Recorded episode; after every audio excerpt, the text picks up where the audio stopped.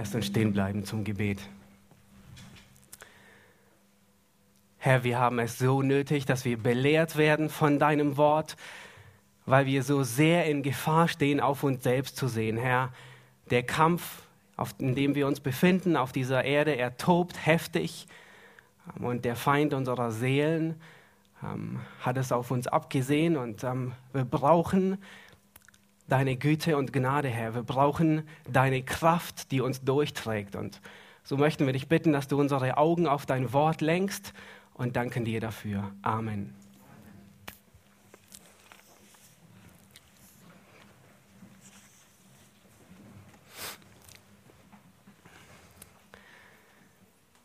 Wir haben heute Morgen sehr viel von Versuchung gehört und ähm, die Predigt wird sich gleich anschließen. Ich habe heute Morgen zu Theo gesagt, eigentlich predigen wir nichts Neues. Es ist immer dasselbe.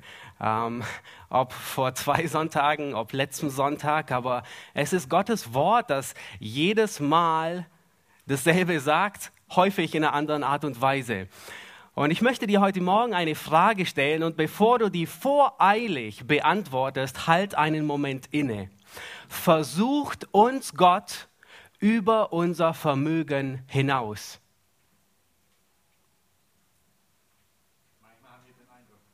Manchmal haben wir den Eindruck. Ich habe vor, vor kurzer Zeit habe ich ähm, eine erschütternde Nachricht gehört von einem guten Freund.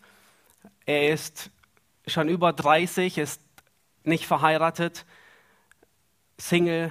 Ähm, er war ein sehr großes Vorbild im Glauben, war sehr mutig im Glauben, hatte eine sehr gute Theologie Und ich hörte, dass er die Gemeinde verlassen hat, dass er mit ähm, einer ungläubigen Freundin zusammen, ähm, zusammen ist und ähm, weg ist, weg vom Glauben. Und seine Worte, ähm, ich habe sie nicht von ihm gehört, aber die wurden mir berichtet waren. Ich habe mich über 30 Jahre rein bewahrt. Und zwar nichts in Aussicht, es ging nicht mehr. Und ich möchte dir die Frage noch einmal stellen. Versucht uns Gott über unser Vermögen hinaus? Und wenn der Kampf heftig tobt, wenn die Stürme an unser Fundament rütteln, dann denken wir manchmal, die Versuchung ist zu hart. Bevor wir gleich in Epheser unser Lager aufschlagen, was wir uns ansehen werden, möchte ich euch bitten, Lukas aufzuschlagen mit mir. Lukas Kapitel 4. In Lukas 3, da wird ähm, gesagt, ich lese Vers 21, es geschah aber, als alles Volk sich taufen ließ und auch Jesus getauft wurde und betete, da tat sich der Himmel auf und der Heilige Geist stieg in leiblicher Gestalt wie eine Taube auf ihn herab und eine Stimme ertönte aus dem Himmel, die sprach, du bist mein geliebter Sohn, an dir habe ich wohlgefallen. Und wir springen zu Kapitel 4, Vers 1 und da steht gleich nach der Taufe im Anschluss, Jesus aber voll Heiligen Geistes kehrte vom Jordan zurück und wurde vom Geist in die Wüste geführt. Und wir wissen, er wurde heftig versucht, 40 Tage lang.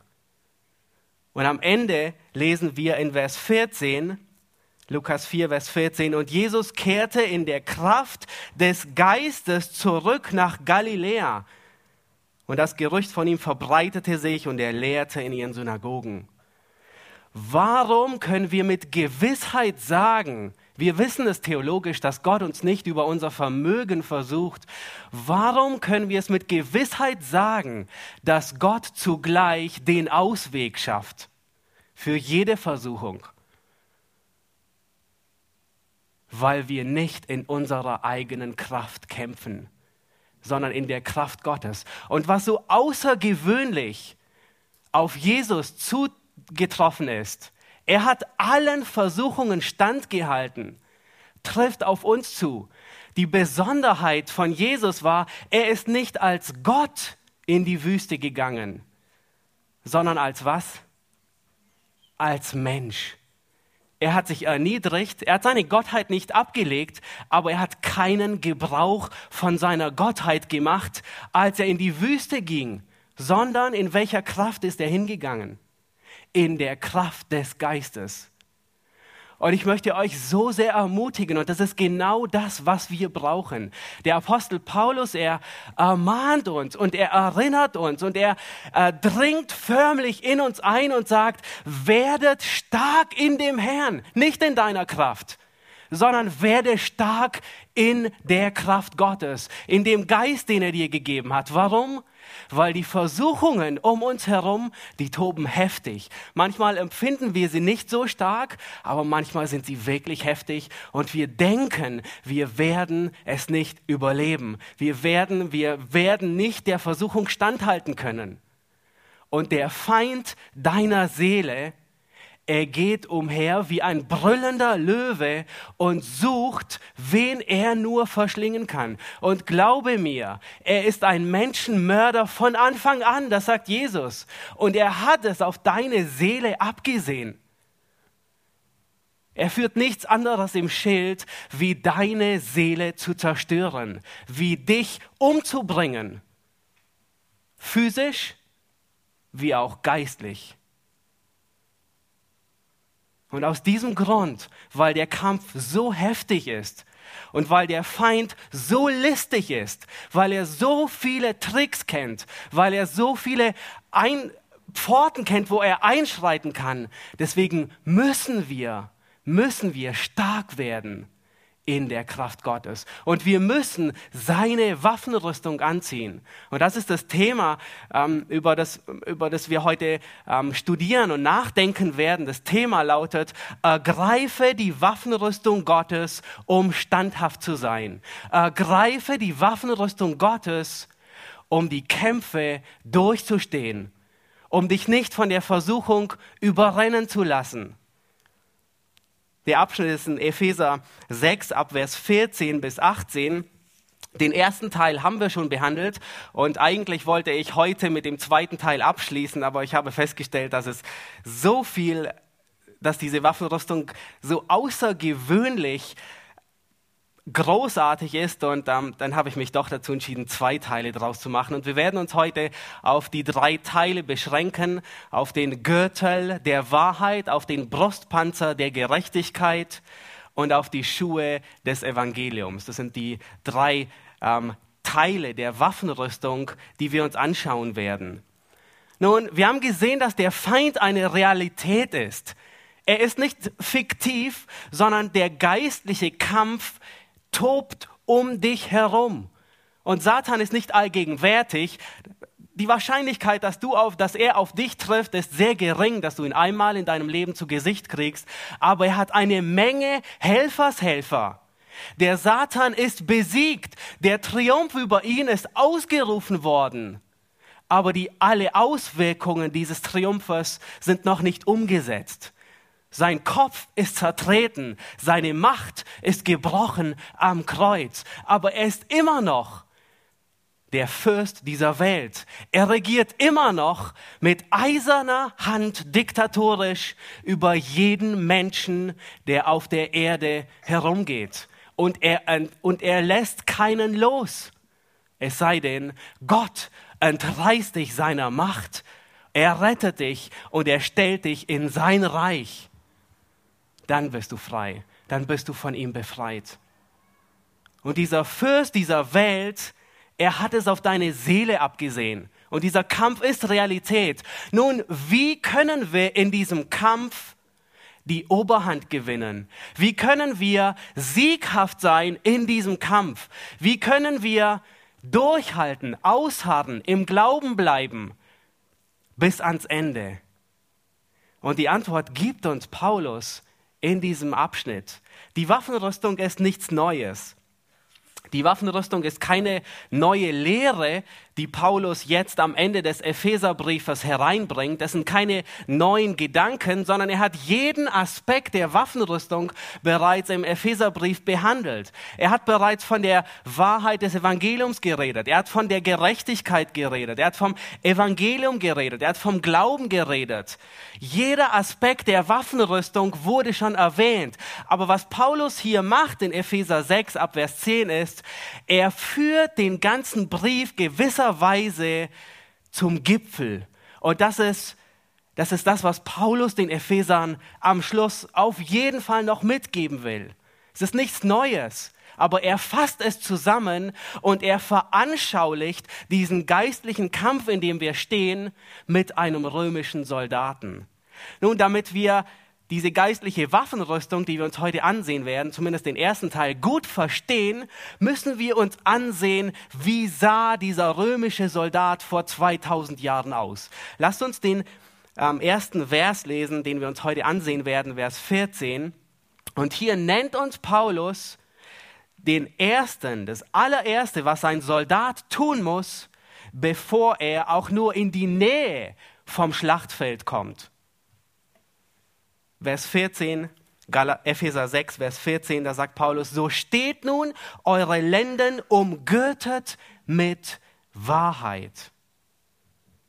Das ist das Erste, was ein Soldat anziehen muss. Nun, wir wissen nicht, ob ein römischer Soldat wirklich in dieser Reihenfolge sich angezogen hat, wie Paulus die Reihenfolge nennt. Aber es macht sehr viel Sinn, dass er den Gürtel anlegt, bevor er den Brustpanzer angelegt hat. Und dass er ähm, den, den Gürtel anzieht, bevor er in einer Hand das Schwert und in der anderen den Schild hat. Sonst kann er nichts mehr draufsetzen. Aber was auf jeden Fall zutrifft, und Paulus geht hier mit einer Akkuratheit durch, was auf jeden Fall zutrifft, ist für einen Soldaten des Kreuzes, und ich hoffe, dass du einer bist, ist diese Reihenfolge überlebensnotwendig.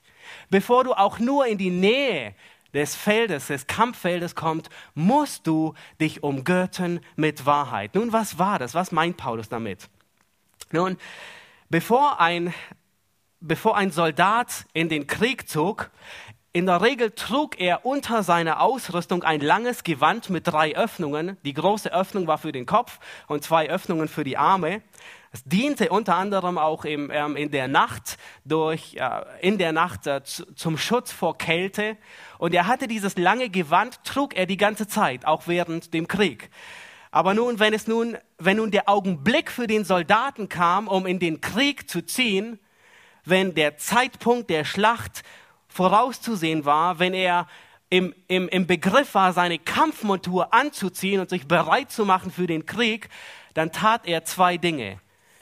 Zunächst zog er sein langes Gewand hoch über die Knie, möglichst bis zu den Oberschenkeln, und dann bahnt er dieses lange Gewand, das sie getragen haben, bahnt er es fest mit einem Gürtel und schnallte es fest. Er umgürtete damit seine Hüfte.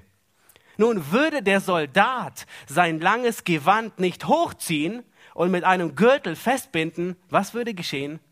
Mit Sicherheit würde er im Krieg stolpern. Durch das lange Gewand würde er stolpern und liegt vor seinem Feind auf dem Angesicht. Er ist äh, verwundbar, er ist sogar tödlich. Ähm, der Feind könnte zu einem tödlichen Schlag ausholen. Würde er sein Gewand nicht umgürten, wäre er nicht vorbereitet für den Krieg für den Kampf. Die Lenden zu umgürten bedeutete für einen Soldaten, dass er sich fertig macht, bereit macht, in den Krieg zu ziehen. Seine Lenden zu umgürten bedeutete für den Soldaten, dass er sich befreit von allem, was ihn hindert. Er war fertig, er war ähm, fertig zugerüstet für schnelle, gezielte Bewegungen, um sich schnell zu bewegen, um nicht aufgehalten zu werden. Die Lenden zu umgürten ist unerlässlich für den Sieg. Nun, was bedeutet es? Was meint Paulus damit? So steht nun eure Lenden umgürtet mit Wahrheit. Der Gürtel, der das Gewand zusammenhält, ist die Wahrheit. Die Lenden umgürtet mit Wahrheit bedeutet, dass deine Gesinnung mit Wahrheit und von der Wahrheit des Wortes Gottes umschnürt und zusammen festgehalten wird. Und finden diesen ähnlichen Gedanken bei Petrus, der im ersten 1. Äh, Petrus 1, Vers 13 dieselbe Illustration verwendet und er sagt, deshalb umgürtet die Lenden eurer Gesinnung. Das heißt, jemand, der sich mit Wahrheit umgürtet, der einen Gürtel legt, der die Wahrheit als Gürtel nimmt, er legt, er umschnürt seine Gesinnung, sein Denken mit Wahrheit. Das heißt, seine Gesinnung, sein Denken wird von der Wahrheit zusammengehalten oder von der Wahrheit begrenzt. Deine Überzeugungen sind im Einklang mit dem Wort Gottes. Wenn du in deinem täglichen Leben siegreich sein willst, dann kannst du dir nicht erlauben, dass du deinem Denken freien Lauf lässt. Du kannst es dir nicht erlauben, dass du weltliches Denken übernimmst und es zu deinem eigen machst. Du kannst es dir nicht erlauben, wenn du nicht vor dem Feind auf die Nase fallen willst, dass du leeren Philosophien nachläufst. Du kannst es dir nicht erlauben, dass du eigenen Strategien nachläufst. Diese Dinge, deine Gesinnung, wenn sie nicht gebunden wird unter die Wahrheit, sie wird dich mit Sicherheit zu Fall bringen vor deinem Feind. Sondern du musst deine Gesinnung unter den Gehorsam Christi gefangen nehmen die Lenden umgürtet mit Wahrheit. Das heißt, du hast deine Gedanken umschnürt mit der Wahrheit und von der Wahrheit. Du lässt deinem Denken nicht freien Lauf, deine Gedanken schwirren nicht irgendwo herum, sondern du richtest deine Gesinnung auf die Wahrheit. Was dich in deinem Kampf zum Sieg führt, ist die Wahrheit und nichts als die Wahrheit. Es ist die Wahrheit der Bibel, es ist die Wahrheit des Evangeliums, es ist die zeitlose Wahrheit des Wortes Gottes. Und wenn Paulus von Wahrheit redet, im ganzen Epheserbrief oder auch in seinen anderen Briefen, dann spricht er von der Wahrheit des Evangeliums. Er spricht von einer objektiven, allgemeingültigen Wahrheit, die Gott uns gegeben hat. Er spricht von der Summe aller Lehren. Er spricht von der gesunden Lehre, vom ganzen Ratschluss Gottes, wie er im geschriebenen Wort festgehalten ist. Und genauso wie der römische Soldat seine Lände umgürten muss, sein Gewand hochziehen muss, damit ihn sein Gewand im Kampf nicht zu Fall bringt, genauso muss jeder Gläubige seine Gesinnung, sein Denken in Einklang bringen mit der Wahrheit, sonst wird dich dein Denken zum Fall bringen. Deine Gesinnung, dein, dein, wie du gewisse Dinge einordnest, es wird dich ruinieren und du wirst vor dem Feind kapitulieren. Diese Wahrheit, sie wird dir die Sicherheit geben, nun, was ist mit dieser Wahrheit gemeint? Es ist, es ist der ganze Umfang des Ratschlusses Gottes. Es ist die Lehre über Gott, über seine Heiligkeit, seine Gerechtigkeit. Es ist die Lehre über Gottes Vorsehung, über Jesus Christus, über den Heiligen Geist, über den Menschen, die Lehre über die Sünde. Es ist die Lehre über die Errettung, dass wir gerechtfertigt sind, dass wir geheiligt sind, dass wir ausharren, dass wir verherrlicht werden. Es ist die ganze Lehre der biblischen Schrift, das ist die Wahrheit, die dich beschützt, damit du nicht über deine Gesinnung stolperst. Und Wahrheit ist objektiv. Wahrheit ist schwarz-weiß. Wahrheit ist absolut.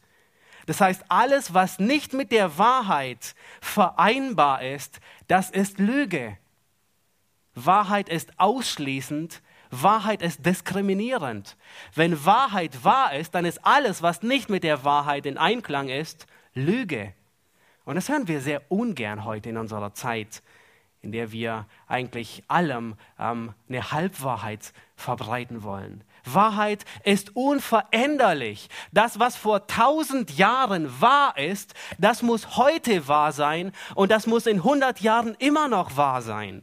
Wahrheit widerspricht sich nicht. Wahrheit hat Autorität. Das heißt, wenn Wahrheit da ist, dann ist sie gebietend, dann ist sie vorschreibend und sie gibt nicht nur Vorschläge.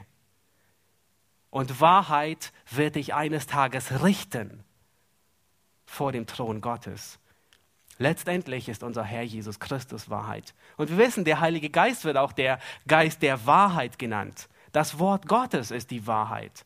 Und im Gegenzug dessen sehen wir nur zu oft, dass der, Heilig, dass, der, dass der Satan, der Teufel, diese Wahrheit, dieses Wasser, das jedem Dürstigen Hoffnung geben sollte, ihn, ihn, erquicken, ihn erquicken wollte, er vermischt es mit Lüge.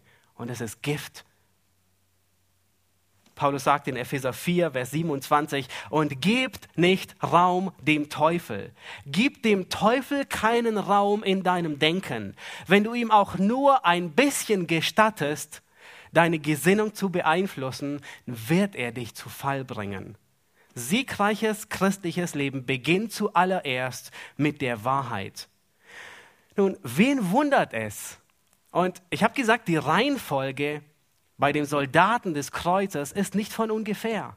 Paulus greift nicht von ungefähr, beginnt nicht mit von ungefähr mit dem Gürtel der Wahrheit. Und wen wundert es, wenn Gläubige, die ihre Länder nicht umgürtet haben mit Wahrheit, wenn sie in Kampf ziehen und von dem Feind ihrer Seelen überwunden und verwundet werden?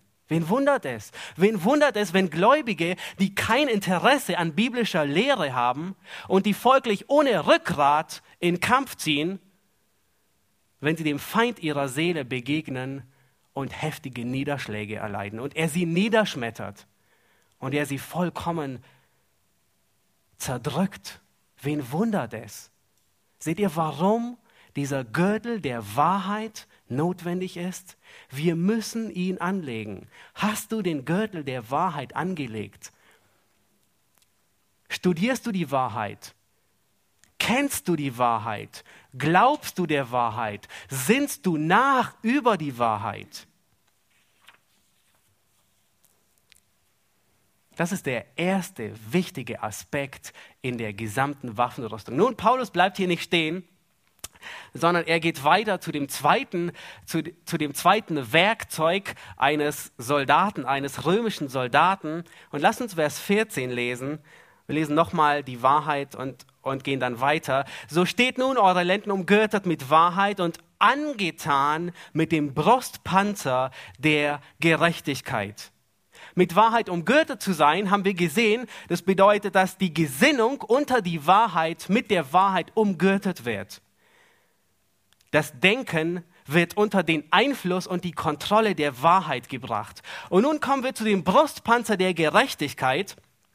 Und nun geht Paulus einen Schritt weiter. Der Brustpanzer der Gerechtigkeit bedeutet nicht nur, dass wir die Wahrheit kennen, sondern dass wir der Wahrheit gehorchen. Nun, was war dieser Brustpanzer? Wenn ein römischer Soldat sich für den Krieg vorbereitete, da nahm er seinen Brustpanzer und schnallte ihn fest. Der Brustpanzer diente dem Zweck, dass er, dass er einen Großteil seiner Geweide schützt, aber nicht nur den Großteil, sondern die wichtigsten die wichtigsten Organe sollten beschützt werden. Das Herz, ähm, ein Stich ins Herz und es wäre aus gewesen. Die Lunge, sehr großes Organ, muss beschützt werden. Ein Pfeil durch die Lunge hindurch und langsam geht dir die Puste aus. Das heißt, die wichtigsten Organe müssen mit diesem Brustpanzer beschützt werden. Deswegen war er so wichtig. Er schützte von vorne und von hinten. Er bestand in der Regel aus festem Leder und dieses feste Leder wurden Metallplättchen eingelegt, ähnlich, man kann sich vorstellen, wie ein Schuppenpanzer. Dadurch war er sehr flexibel, beweglich, aber zugleich undurchdringlich. Kein Schwert konnte hindurch, kein Speer konnte hindurch und kein Pfeil konnte durchgeschossen werden. Und manchmal, wir wissen von Goliaths Panzer, ähm, der wog 55 Kilo. Manchmal konnte er sehr schwer sein. Aber ohne Brustpanzer in Krieg zu gehen, war Selbstmord. Das war ein Selbstmordkommando. Ohne den Brustpanzer würde der Soldat hoffnungslos angreifbar und verwundbar sein. Nun, was, was, was ist die Bedeutung dieses Brustpanzers? Lass uns noch mal lesen. Paulus sagt hier, angetan mit dem Brustpanzer der Gerechtigkeit. Das heißt, der Brustpanzer ist Gerechtigkeit. Dieses Wort Gerechtigkeit, es kommt im Neuen Testament sehr häufig vor und in der Regel wird es verwendet für drei Dinge. Es wird verwendet für die Gerechtigkeit Gottes und ähm, in Bezug auf uns Menschen wird es verwendet für die angerechnete Gerechtigkeit. Das heißt, die Gerechtigkeit, die wir nicht haben und die Gott uns stellvertretend zuschreibt auf unser Konto. Die Gerechtigkeit Christi.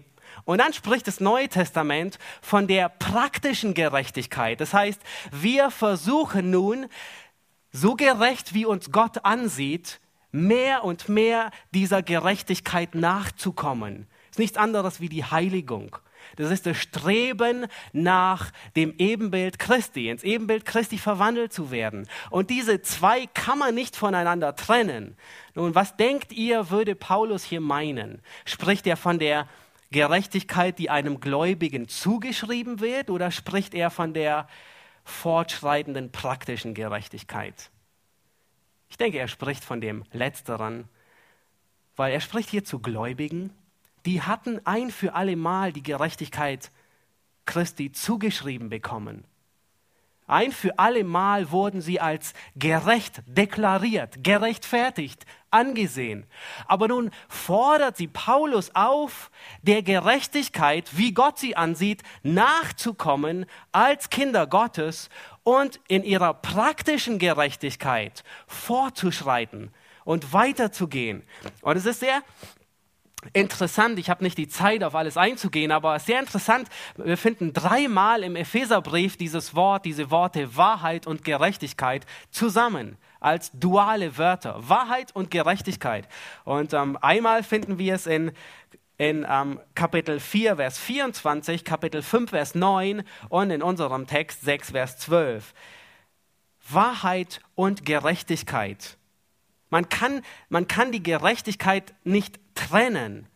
Paulus, und wenn wir uns, ich möchte euch bitten, ähm, eine Seite umzublättern und schaut euch Epheser 4 an, ab Vers 20, weil hier beginnt Paulus und er redet davon, dass sie gerecht sind. Er spricht die Epheser an und sagt, ihr seid gerecht. Und dann geht er über und es sind wie zwei Buchstützen bis Kapitel 5, Vers 9, wo er wieder von der Gerechtigkeit spricht. Und er spricht nur davon, wie sie nun diese Gerechtigkeit praktizieren. In Vers 20 heißt es, 4 Vers 20, ihr aber habt Christus nicht so kennengelernt. Wenn ihr wirklich auf ihn gehört habt und in ihm gelehrt worden seid, wie es auch Wahrheit ist in Jesus, dass ihr, was den früheren Wandel betrifft, den alten Menschen abgelegt habt, der sich wegen der betrügerischen Begierden verderbte, dagegen erneuert werdet im Geist eurer Gesinnung und den neuen Menschen angezogen habt, der Gott entsprechend geschaffen ist, in wahrhaftiger Gerechtigkeit und Heiligkeit. Und nun überfliegt, was er ab Vers 25 sagt. Darum legt die Lüge ab und redet Wahrheit. Zürnt, aber sündigt nicht. Gebt nicht Raum dem Teufel Wer gestohlen hat, stehle nicht mehr. Kein schlechtes Wort komme aus eurem Mund, sondern nur was Gutes zur Erbauung. Seid gegeneinander freundlich. Werdet Gottes Nachahmer, wandelt in Liebe, Unzucht, Unreinheit, Habsucht. All diese Dinge sollen nicht mal genannt werden unter euch. Und dann sagt er in Vers 9, Kapitel 5, Vers 9, da erwähnt er diese zwei Begriffe wieder. Ähm, zusammen. Die Frucht des Geistes besteht nämlich in lauter Güte und Gerechtigkeit und Wahrheit. Das heißt, welche Frucht entspringt dabei, wenn du gerettet bist? Du strebst nach praktischer Gerechtigkeit. Und was Paulus hier tut, was er sagt ist, zieh deinen Brustpanzer der praktischen Gerechtigkeit an. Strebe nach der Gerechtigkeit. Und, und, und, was wir hier sehen, ist durch den ganzen Brief hindurch, vor allem in, in, dieser Stelle in Kapitel 4 sehen wir, dass er von der Wahrheit und Gerechtigkeit spring, spricht. Er redet davon, dass ihr ähm, die Gesinnung ändert, ändert eure Gesinnung. Und dann spricht er davon, dass ihr nun entsprechend dem Wort lebt. Was geschieht, wenn ein Gläubiger vergisst, diesen Brustpanzer der Gerechtigkeit anzulegen. Was geschieht, wenn ein Gläubiger in Krieg geht, ohne seine praktische Gerechtigkeit, ohne dass er nach, danach strebt, die Sünde zu meiden. Er wird vom Feind verwundet und zwar ziemlich stark verwundet. Ein Mangel an Heiligung macht uns verwundbar gegenüber dem Feind unserer Seelen. Wenn wir in der Heiligung nicht fortschreiten, sind wir verwundbar und werden verwundet ziemlich schwer von dem Feind unserer Seelen. Und ich möchte dich heute fragen, hast du den Brustpanzer der Gerechtigkeit? Gibt es Bereiche in deinem Leben, wo du Sünde tolerierst? Dann gibst du nämlich dem Satan Raum in deinem Leben. Er wird dich verwunden. Er sucht regelrecht nach Schwachpunkten in deinem Leben. Er wartet nur darauf, dass er Raum findet bei dir, um dich zur Strecke zu bringen. Er will dich unbrauchbar machen für den Dienst. Er will dich unbrauchbar machen für deine Familie. Er will dich unbrauchbar machen für deine Gemeinde. Er will dich unbrauchbar und schädlich, äh, unschädlich machen für das Reich Gottes. Denk über die Konsequenzen der Sünde nach. Satan, er will dich zur Strecke bringen. Versuch nicht so nah am Feuer zu spielen, wie es nur geht, ohne gerade Brandblasen davonzutragen. Das ist ein Spiel mit dem Feuer. Was Paulus hier sagt, ist, er sagt, zieh den Gürtel, umgürte dich mit Wahrheit, kenne die Wahrheit und dann nimm den Brustpanzer der Gerechtigkeit. Ähm, zieh die praktische, gehorche nun der Wahrheit, zieh die praktische Gerechtigkeit an, weil das wird dich beschützen vor Angriffen. Dieser Brustpanzer wird dir Stabilität geben. Er gibt dir Gewissheit, dass du gerettet bist. Er wird dich vor Verwundungen beschützen. Aber es geht weiter. Und Paulus, er spricht dann, und wir werden uns jetzt den Schuhen zuwenden. Wir haben gesehen, wir müssen der, die Wahrheit kennen, der Gürtel. Wir haben gesehen, wir müssen der Wahrheit gehorchen, der Brustpanzer der Gerechtigkeit. Und nun werden wir sehen, dass wir die Wahrheit bezeugen müssen. Wir müssen die Wahrheit verkündigen. Wir müssen unseren Mund öffnen und die Wahrheit herausreden. Lass uns Vers 15 lesen. Da sagt Paulus, und beschut an den Füßen mit der Bereitschaft zur Verkündigung des Evangeliums des Friedens. Nun, zur Ausstattung von Soldaten gehörte gutes Schuhwerk unbedingt dazu. Und das ist so wichtig, gutes Schuhwerk zu haben, vor allem damals im ersten Jahrhundert, als es noch nicht gute Asphaltstraßen gab, weil der Soldat, er marschierte in seinen Schuhen, seine Schuhe, die trugen ihn förmlich zum Schlachtfeld und seine Schuhe, sie gaben ihm Rückhalt und Stabilität auf dem Schlachtfeld. In der Regel waren diese Schuhe zwei Zentimeter dickes Leder, sehr hart gegerbtes Leder und es war versehen mit ähm, sehr scharfen Nägeln, mit Spikes ähnlich wie Fußballer das heute tun, wenn sie auf dem Rasen spielen. Das heißt, dieser Soldat, wenn er auf dem Feld war, dann rammte er sich in seine Schuhe und er war fast nicht zu überwinden. Und wir wissen von vielen Geschichtsschreibern, dass das Schuhwerk Julius Caesar, bevor er Kaiser war, ließ er für seine Armee extra Schuhwerk herstellen, was sie so erfolgreich machte.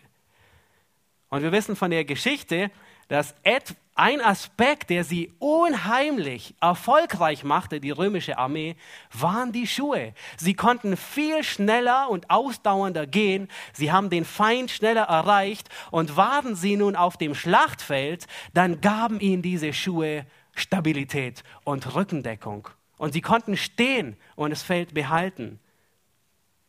Es waren diese Schuhe, die die römische Armee zu der gefürchtetsten machten. Nun, was bedeutet das für Gläubige? Was, was sagt Paul, was bedeutet es aber für Gläubige, dass wir bereit sind, beschut mit der Bereitschaft des Evangeliums?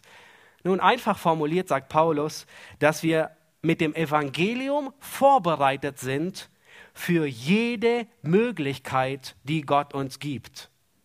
wenn wir im geistlichen Kampf an die Frontlinie geraten, dann müssen wir vor dem Feind nicht weglaufen, sondern wir begegnen ihm mit den Schuhen des Evangeliums. Und lasst uns Stück für Stück durchgehen. Er sagt in Vers 15, beschut an den Füßen. Das heißt, der Soldat hat seine Schuhe schon angezogen, wenn er in Kampf geht. Wen wundert es?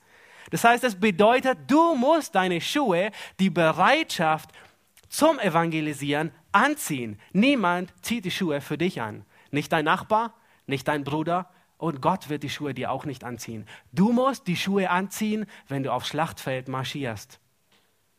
Und Paulus sagt, dass du die Schuhe, dass du gut daran tust, wenn du die Schuhe jederzeit anhast. Übertrieben gesagt, selbst wenn du schläfst, bist du bereit. Nun, er sagt, beschut an den Füßen mit was? Mit der Bereitschaft.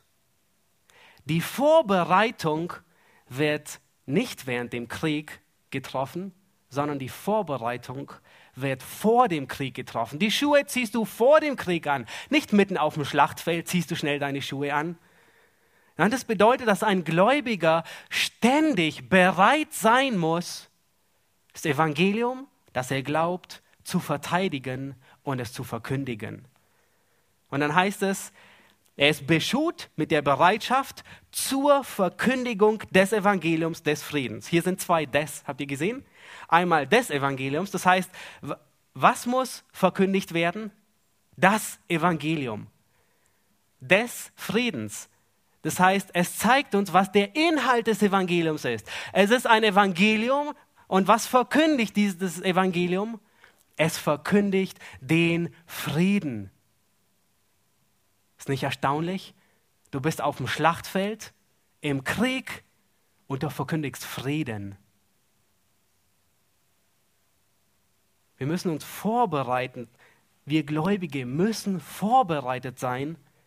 Menschen, die in Feindschaft leben mit Gott, Menschen, die im Reich Satans sind, die unter dem Zorn Gottes stehen, die vor dem drohenden Gericht Gottes leben, diesen Menschen müssen wir Frieden verkündigen. Und zwar den Frieden, nicht irgendein Frieden, Frieden auf Erden, nein, sondern den Frieden mit Gott. Und dieser Friede mit Gott wird ausschließlich im Evangelium gefunden. Wir müssen mit dem Evangelium, mit der guten Botschaft ins Feindesland marschieren. Wir müssen die gute Nachricht des Friedens hinter die feindlichen Linien bringen. Das ist unsere Beschuhung mit den Evangelien. Und was ist der Inhalt der Botschaft? Der Inhalt der Botschaft ist, dass Menschen Frieden mit Gott haben durch das Kreuz Jesu Christi. Das finden wir auch im Epheser 2 und 4. Das heißt, Gott hat Frieden gemacht nicht nur innerhalb von Menschen auf vertikaler Ebene zwischen Heiden und Juden und all denen, die sich nicht vertragen, sondern Gott hat vertikal Frieden gemacht zwischen dem Menschen und Gott. Du musst nicht mehr in Feindschaft leben mit Gott. Und Paulus äh, zitiert hier die, die Botschaft des Friedens, klingt sehr an Jesaja an. Ich weiß, die Zeit ist schon vorgerückt, aber ich möchte euch noch bitten, Jesaja 61 aufzuschlagen. Und Jesaja ist, ist wirklich ein Prophet, der diese Botschaft des Friedens, diese gute Nachricht, das Evangelium sehr häufig verkündigt. Und ich möchte ein Vers lesen aus Jesaja 61, Vers 1. Und es ist genau das, was Christus getan hat. Das ist genau das, was Paulus getan und die Apostel getan haben. Und es ist genau das, was wir tun müssen. Es traf zu auf Jesaja, weil es heißt, es spricht über ihn, aber es traf zu auf Jesus, die Apostel und es muss auf uns zutreffen. Da heißt es, der Geist des Herrn, Herrn ist auf mir. Denn der Herr hat mich gesalbt. Er hat mich gesandt, den Elenden frohe Botschaft zu bringen zu verbinden, die gebrochenen Herzens sind. Freilassung auszurufen den Gefangenen und Öffnung des Kerkers den Gebundenen. Und mein lieber Freund, wenn du heute Morgen hier bist und du bist nicht gerettet, dann trifft all dies auf dich zu. du bist elend. Du bist gebrochenen Herzens. Wahrscheinlich zerbricht dein Herz, vielleicht ist es noch nicht zerbrochen, aber mit Sicherheit wird es das tun.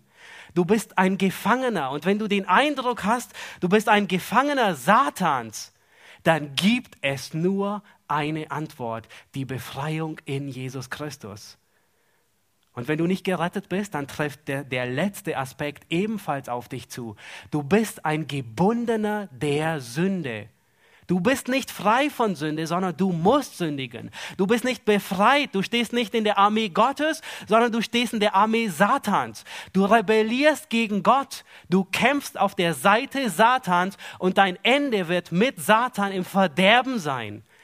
Deswegen tue Buße und lass dich retten. Es gibt Frieden. Es gibt Frieden, den Gott herstellt in seinem Kreuz. Er hat Frieden verkündigt. Und diesen Frieden verkündigen wir. Das ist die gute Nachricht. Inmitten auf dem Schlachtfeld, es gibt Frieden für deine Seele. Es gibt Frieden mit Gott. Und wir müssen vorbereitet sein. Unsere Aufgabe ist, wir müssen beschut sein. Wir müssen ähm, zurechtgemacht sein, die Schuhe angezogen haben, bereit sein, jederzeit Rechenschaft zu geben über den Glauben, der in uns ist. Und wenn Menschen uns Einwände entgegenbringen, wenn Menschen gegen die Schrift argumentieren, dann musst du vorbereitet sein, dann musst du die Schuhe des Evangeliums angezogen haben und ihnen Antwort geben. Und du musst ihnen Antwort geben und sagen, es ist in keinem anderen das Heil als in dem Namen Jesu Christi. Wenn du denkst, dass du deinen eigenen Weg zu Gott basteln kannst, dann bist du auf dem Weg ins Verderben. Du kannst es nicht. Es ist notwendig, dass wir die Füße angezogen haben, mit, dass wir die Schuhe angezogen haben mit der Bereitschaft des Evangeliums. Dass wir bereit sind, Rechenschaft abzugeben. Und das ist der Grund, warum wir viele Dinge tun. Im Januar werden wir ein weiteres Gemeindeseminar beginnen, wie man mit Ungläubigen über das Evangelium redet.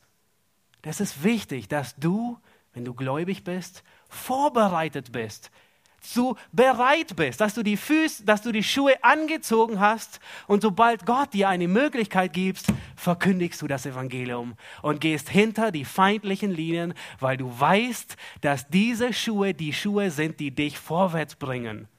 Du wirst in deinem Leben kein paar bessere Schuhe finden wie die Schuhe des Evangeliums.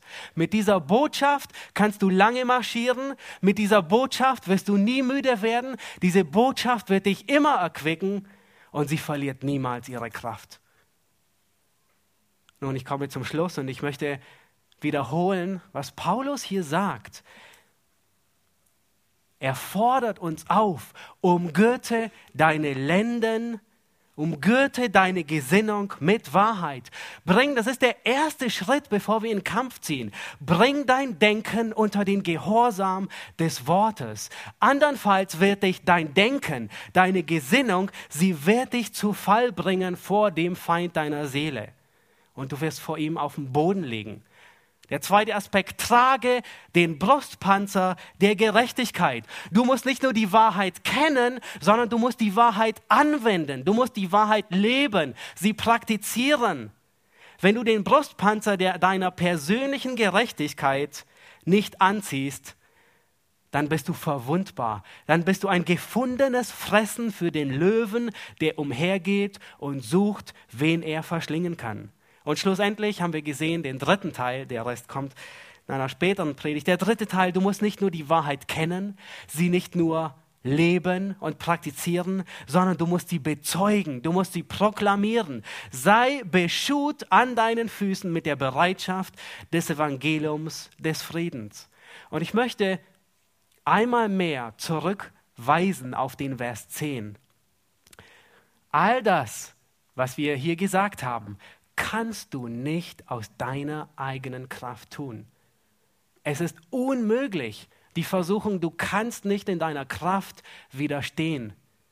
Du kannst nur in der Kraft Gottes widerstehen. Da sagt Paulus, werde stark in dem Herrn und in der Macht seiner Stärke.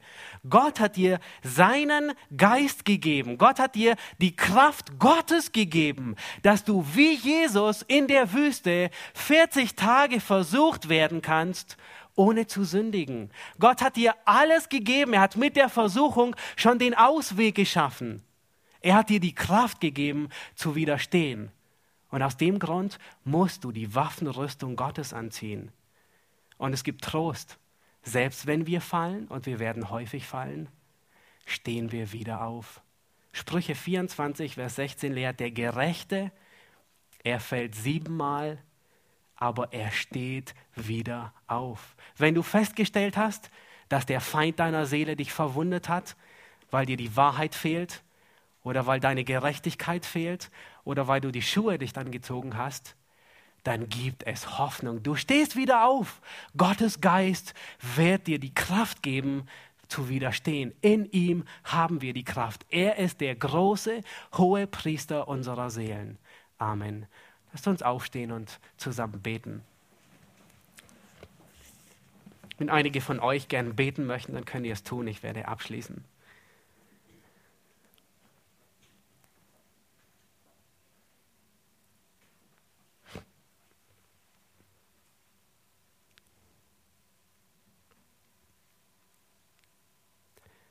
Unser Herr Jesus Christus, wir danken dir, dass du unser Vorbild in der Kraft des Geistes gewandelt bist, dass du ähm, alle Versuchungen Satans überwunden hast mit dem Wort, durch das Wort und dass du das Wort verkündigt hast. Herr, wir danken dir, dass du in der in menschlicher Kraft hingegangen bist und dass du nicht von deiner Gottheit Gebrauch gemacht hast, und Herr, das ermutigt uns. Wir sind dir dankbar. Wir wissen, wir haben einen hohen Priester, der Mitleid haben könnte mit uns, weil er versucht worden ist, wie wir, doch ohne Sünde. Und Herr, wir bitten dich für jeden Einzelnen von hier, ähm, dass wir den Gürtel der Wahrheit anziehen, dass wir deine Wahrheit kennen, sie studieren. Wir bitten dich, Herr, dass wir den Brustpanzer der Gerechtigkeit anlegen, dass wir danach streben, in unserer Heiligkeit, in unserer Heiligung fortzuschreiten und wir bitten, Herr, gib du Gnade, dass wir uns bereit machen mit den Schuhen des Evangeliums, dass wir bereit sind, Rechenschaft zu geben, dass wir bereit sind, das Evangelium des Friedens zu verkündigen. Frieden für Menschen, die dich nicht kennen, Herr. Frieden für Menschen, die in Rebellion mit dir leben. Es gibt Frieden für sie und es gibt ähm, Heilung für Zerbrochenheit. Und Herr, wir danken dir dafür und geben dir die Ehre. Amen.